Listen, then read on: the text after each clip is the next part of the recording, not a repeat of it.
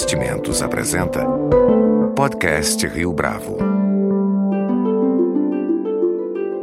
Conheça o Portfólio Rio Bravo, uma carteira de investimento só sua, só na Rio Bravo.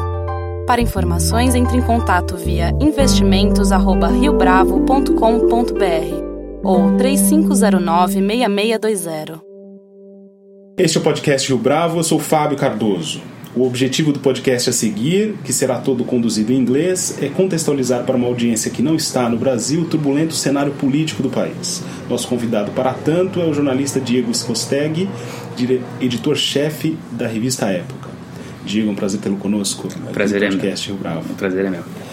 Mr. Diego Scosteg is a Brazilian journalist based in São Paulo, Brazil's biggest city. Escosteguy has been Epoca's magazine editor-in-chief since 2015, and as a reporter, he has already wrote stories on international affairs, such as a special piece about the war in Libya and the fall of Tripoli in 2011, as well as an exclusive piece called The Mensalão Affair about the document provided by Brazil's federal police that corroborated investigations previously reported by congressmen and media outlets. Today, Mr. Diego Escosteguy joined us to talk about the political crisis in Brazil. Last Sunday, the Brazilian president lost a crucial vote in the lower house of Congress and faces impeachment by the Senate on charges of breaking budget laws. Mr. Diego, thank you for joining us. It's a pleasure. Mr. Diego, according to your expertise covering the political crisis in Brazil, do you agree with the international media coverage, both in the US and in Europe, when they amplify the argument that the impeachment process in Brazil is a political coup?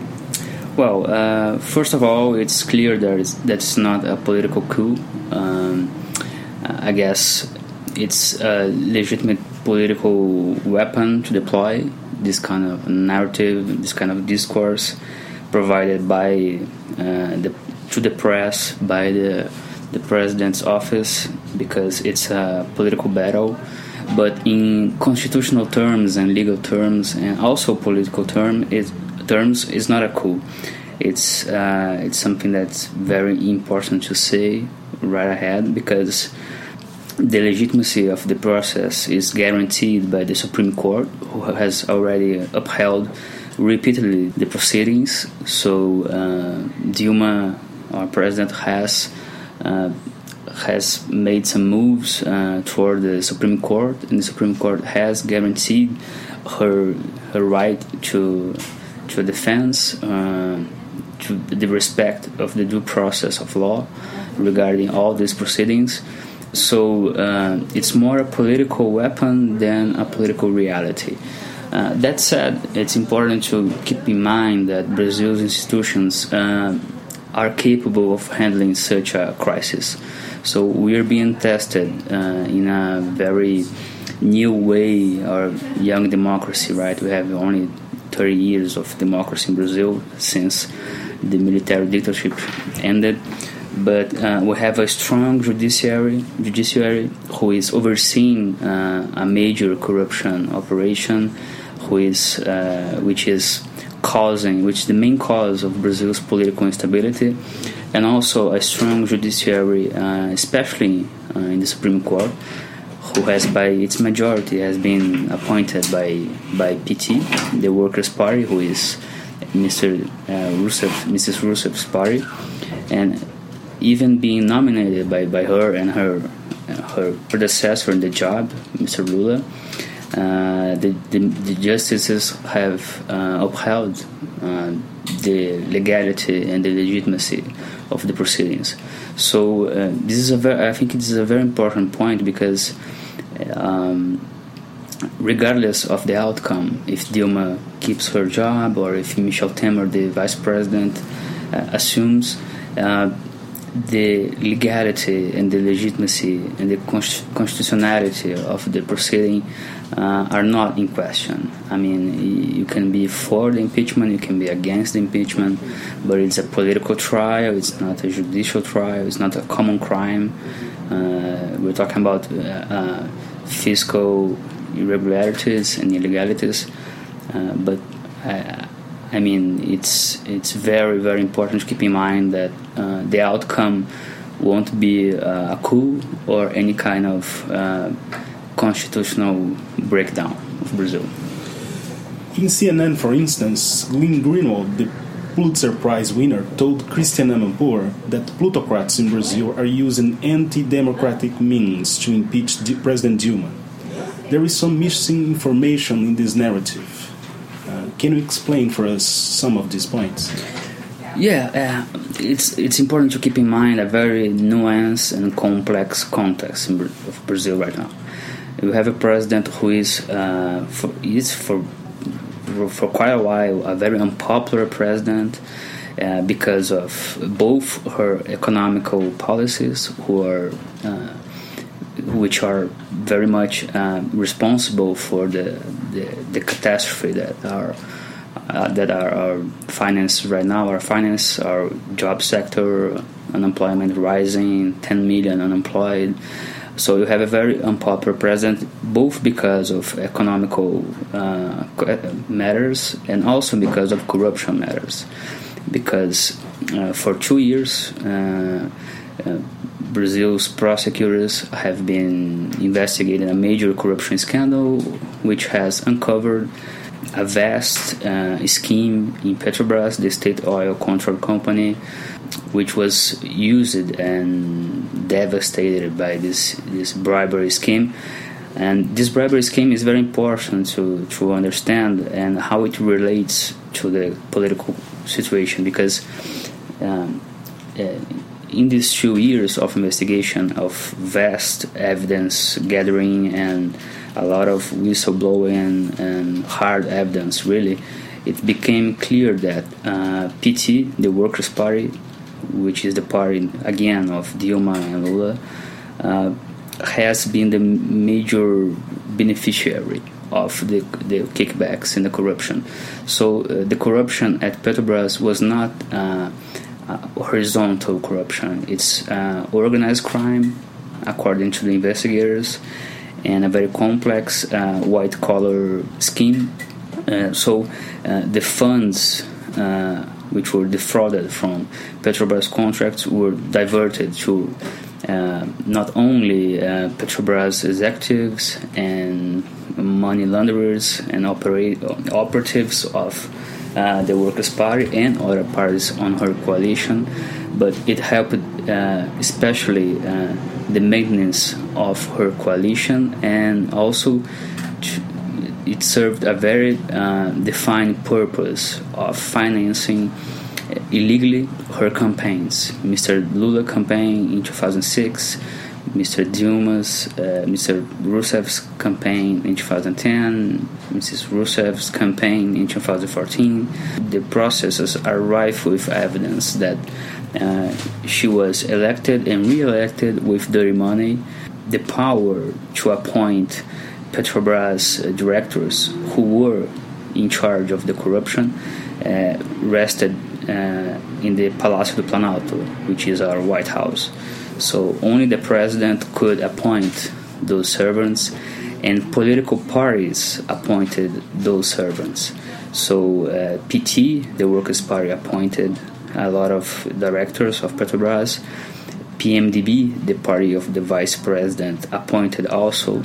So uh, you have a, a systemic corruption uh, scheme which has at its core uh, the purpose of uh, maintaining uh, things as they are. So it's not only that it's uh, there are kickbacks is partially taken by major players. It's a, a centralized scheme according to the investigations, and with and the responsibility, the ultimate responsibility, rested or rests on the president. And so that is why there are a lot of there is a lot of outrage and anger toward the president.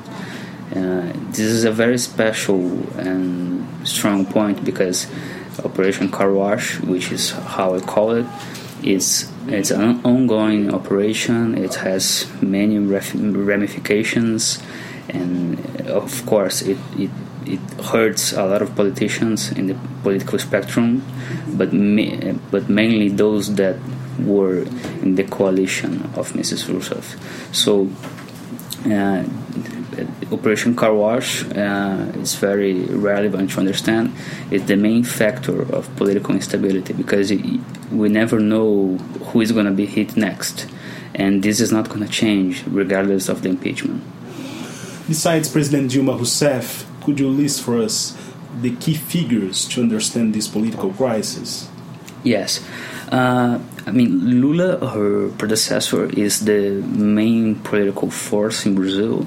Uh, it's losing power. It's being investigated by by federal prosecutors and the federal police, and also the press in its own way and Lula has been uh, really damaged by the investigations. The investigations uh, have uncovered uh, very strong evidence that Lula uh, served as uh, a kind of lobbyist for major construction and oil companies. So uh, there is strong evidence of corruption against Lula who is the, the, the left major leader in Brazil and the mentor of Mrs. Rousseff. So uh, that's why perhaps some of your audience knows that Mrs. Rousseff tried to shield Lula from prosecution and by appointing him to a, a, a cabinet position. But that uh, ended badly because uh, prosecutors were tapping Mr. Uh, Lula's phone calls uh, because of the suspicions that that arose from from those dealings, and the president herself was tapped because of that in a, in a very legal way. There's no no uh, illegal wiretapping, but it became clear that uh, Dilma was acting and her ministers were acting to obstruct justice. So you have uh, Lula and you have also, uh, I mean, a lot of the Workers' Party members and and senior senior politicians are under arrest. So uh, you have dozens of them under arrest, and with again hard evidence. So uh, the Workers' Party is really in a poor shape right now, and Dilma is losing her support. Uh, you all have also on the other side uh, the PMDB PMDB uh, members. PMDB is the party of the Vice President Michel Temer, and he was elected with Mrs. Rousseff but uh, PMDB is the, the main political party in Brazil, so it represents a lot of interests. It's it's more business friendly. It um, has different ideas on how to conduct Brazil's economy. And Temer, uh, which is the vice president, who is the vice president, it has some uh, allies who are involved in the corruption, who are accused, stand accused of corruption in car wash operation. You have the, the, the Speaker of the lower house, Mr. Eduardo Cunha, who has been charged with corruption uh, in the Petrobras scheme. You have also the President of the Senate, uh, who has been charged in the same corruption scheme. You have a lot of congressmen uh, involved, but it's important to keep in mind that uh, uh, they they are they stand accused of corruption, and this corruption was made possible. This is, was not dissociated from Mrs. Rousseff because, uh, again, to be able to uh, benefit from corruption at Petrobras, you needed the political clout and power to nominate directors at Petrobras. So uh, Lula and Dilma, as presidents, uh, uh, appointed those members. So Eduardo Cunha, this lower uh, house speaker, who is now uh, at the opposition, was an uh, was an ally of Lula, and as such was able to appoint uh, directors to Petrobras. So that's why he he, he managed to to get in this scheme, according to prosecutors. The same goes to the president of the Senate, Renan Calheiros. He's still uh, an ally of of the PT and the, the Planalto and Mrs. Rousseff. But again, he was able to benefit from the corruption at Petrobras because he had the political clout to appoint uh, members to the Petrobras directory. So uh, there are no angels or demons here. That we have a power grab between the Workers' Party, who is trying to maintain uh, the presidency, and now a very open fight with PMDB, uh, which was elected with Mrs. Rousseff uh, to get her out. So, uh, and you have corruption on both sides. And the corruption was maintained and made possible by decisions uh, that were took by the presidents, Lula and Dilma. So there is a degree of responsibility, of political responsibility, maybe criminal responsibility, that will be made more clear uh, in the next months. But I can I can't see any um, uh, calm and quiet and tranquil outcome from all this. Uh, we, we may foresee a lot of political instability uh, in the next months, even if Mrs. Mr. Temer um, takes the presidency over.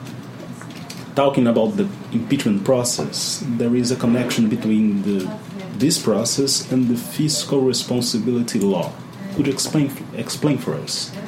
Yeah, uh, we have a, a, tradition in Brazil of uh, not respecting the law, and especially among other laws, uh, fiscal responsibility laws. So, uh, the kind of tradition that has risen in the, the past 10, maybe 15 years or 20 years that provided the institutional foundation for fiscal responsibility uh, rested on this particular law, the 2000 law that uh, made a crime to not uphold what's what's the most uh, one of the most basic functions of a, a statement, right?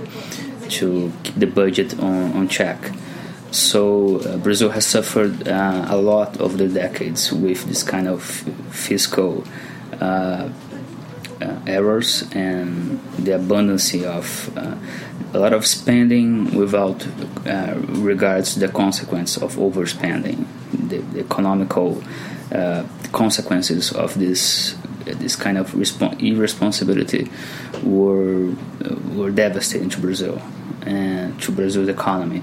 So this is a, this is something precious to uh, a lot of political actors and Brazilians because we now value uh, a lot uh, the need to protect our resources and our budget.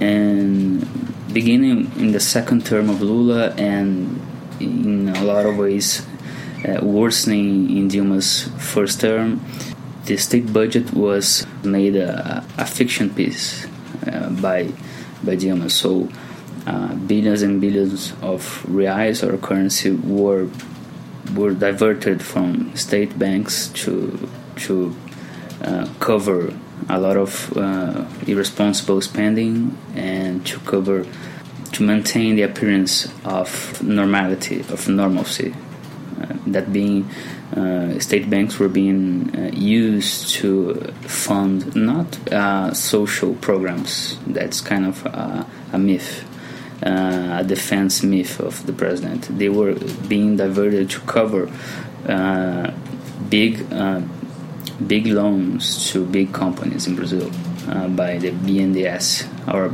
our kind of Exim Bank, but in a lot of ways very much bigger. Uh, so uh, it's uh, it has been a, a very major point of criticism in the election in her election in 2014 uh, this kind of practice of not respecting the fiscal laws and using a, a very artificial situation uh, in our budget to keep uh, all kinds of programs and spending and overspending to gain re-election. So you cannot uh, dissociate um, the, the fiscal situation and call it a technicality because not only it's factually inaccurate, but it has uh, very strong consequences and and dark consequences to our economy, but also because there is this political uh, and electoral uh, point to it. That being that uh, Dilma was re-elected narrowly, but was re-elected in, in a very large way because she she kept saying that the budget was under control, despite growing criticism and despite growing evidence that it was not. So Brazilians, uh, a lot of Brazilians feel betrayed and feel fooled by uh, her her re-election campaign, and that has a lot to do with the fiscal problems that we're dealing right now. So uh, I I recommend caution when reading uh, analysis that points to the pedaladas fiscais as uh, this language we call in Brazil of this kind of uh, overspending of the budget and and fiscal irregularity of calling it a technicality. It's not a technicality. It has a more complex and, and more important uh, context that explain its power, its political power. It's being said that President Dilma Rousseff is going to use her trip to the United States to fight against impeachment. Most of the media coverage out there is going to amplify President Dilma's argument how would you explain for foreign newspapers and for a global audience that President Dilma's defense speech does not fit with the reality? Well, I think the, the person who has the most authority on that and who has said a lot of what need to be said on that is uh, the Justice Celso de Mello, who is uh, the oldest justice in the Supreme Court. He is uh, the this a sort of speaker of the, the court in matters of urgency and of graver constitutional importance. So um, he has said yesterday that uh, this is not a coup, that uh, the Supreme Court has repeatedly, uh, I say again, repeatedly upheld the constitutional, the legal aspect, and the the legitimacy of the proceedings of impeachment. So uh, he criticized strongly Dilma for saying that there is a coup in motion, and especially for taking this kind of uh, defense, this political defense, to uh, uh the international forum, and especially in the UN, because uh, Dilma is showing her critics and the Supreme Court is is pointing that she's willing to sacrifice Brazil's institutions and and laws to to keep her job because actually she's doing that because her political situation is dire and she knows that. It's very unlikely that she will be able to keep the presidency uh, uh, in a few weeks so it's a desperate move, it's a political move, and unfortunately, it's a political move that has very uh, dire uh, institutional consequences for Brazil because, as you said, there is a lot of attention uh, in the international media, and foreign leaders are, are very, uh, very attuned to what's happening and so, of course, as as our president, what she says and where she says it, it's it's a very important question. So uh, she's apparently confusing her political defense, which is legitimate, which is necessary, and which is being guaranteed by the Supreme Court, the the, the Congress. Uh, to make her case before an international audience in a a very uh, strange way and a very complicated way because it, will hurt Brazil, right? It will uh, most certainly uh, point to the international community, not only investors, that Brazil has uh, a president and maybe a political system that it's not it's not capable of handling this crisis because if you point that there is a coup you point to uh, institutional rupture, to institutional uh, change, uh, to a regime change, and impeachment. Uh, not only in Brazil but in any other presidential presidential system is not a regime change; it's a political change. This is very well established in in constitutional law, especially in the U.S., as the audience can easily attest, and also in other countries. Is it possible to compare what's going on in Brazil with any other political crisis in Europe or in the United States?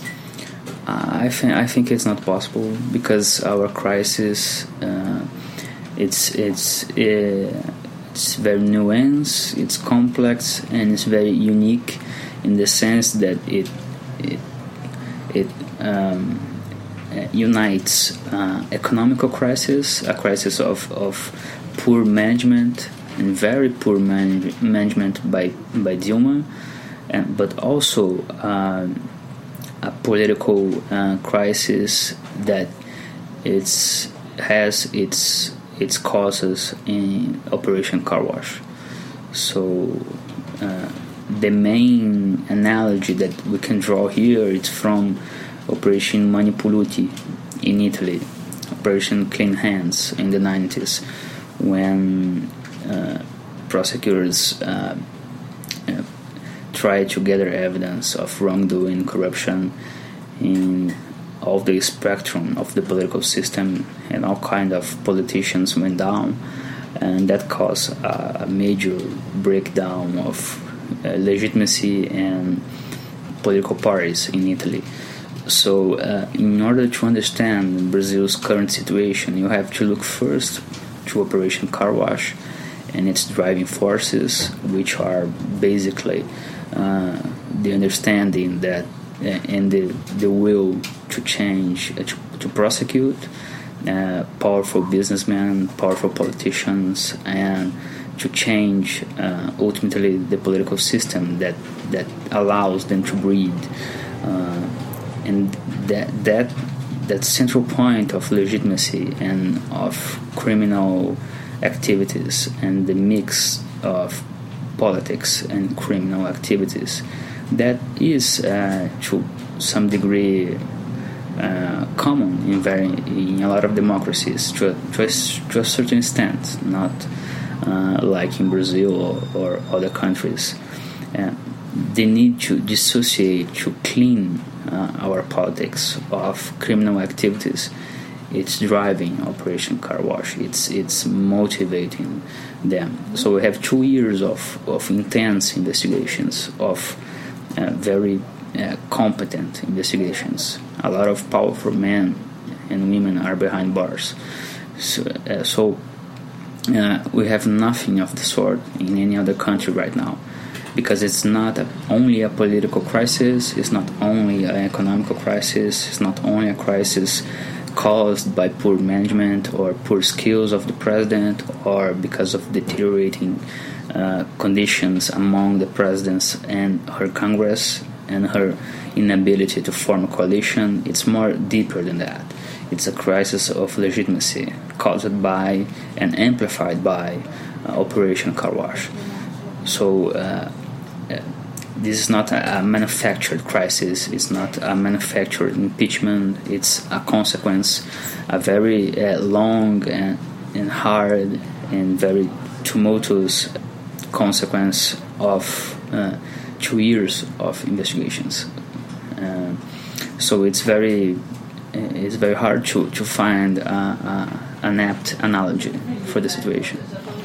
Could you explain for us how the government has been using some pundits in order to backfire the mainstream media coverage? Does this strategy affect your work at the magazine? Well, uh, uh, we try not to think a lot about that because um, it's uh, they are at war and they don't have the the votes right now in Congress. They don't have uh, the the political the social support to fight this war. They have some support because they have social movements aligned with them, and so they are attacking the press in every way they can and this is very common in Latin America.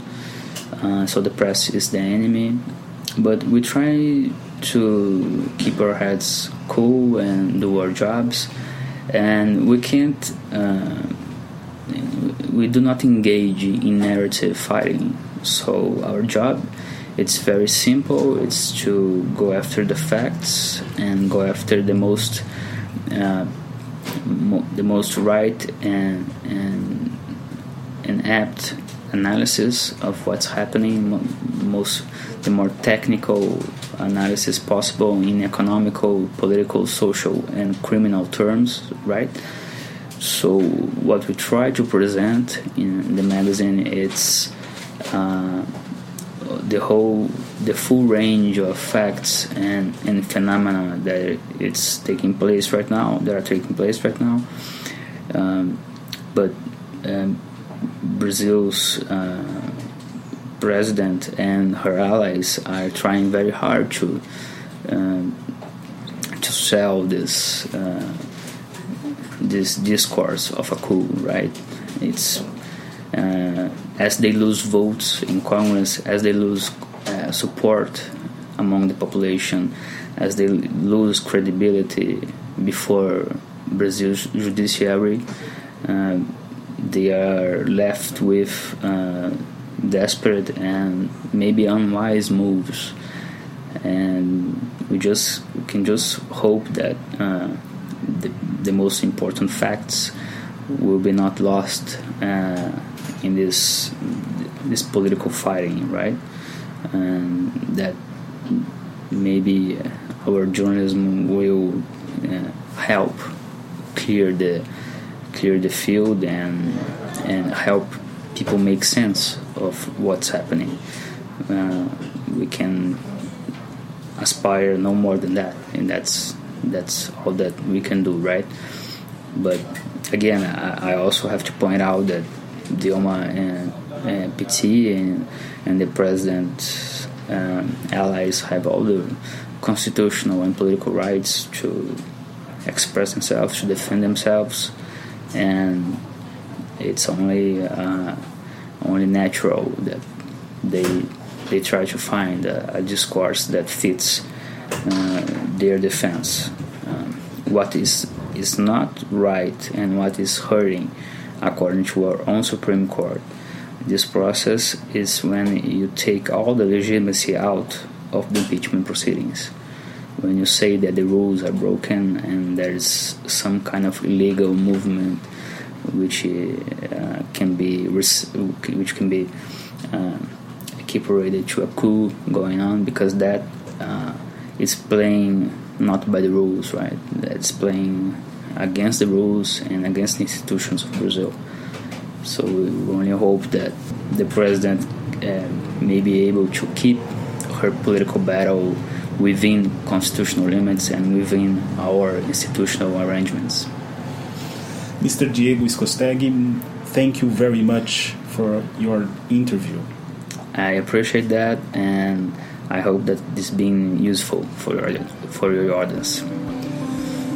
Com edição e produção de Leonardo Testa, este foi mais um podcast Rio Bravo. Você pode comentar essa entrevista no SoundCloud, no iTunes ou no Facebook da Rio Bravo.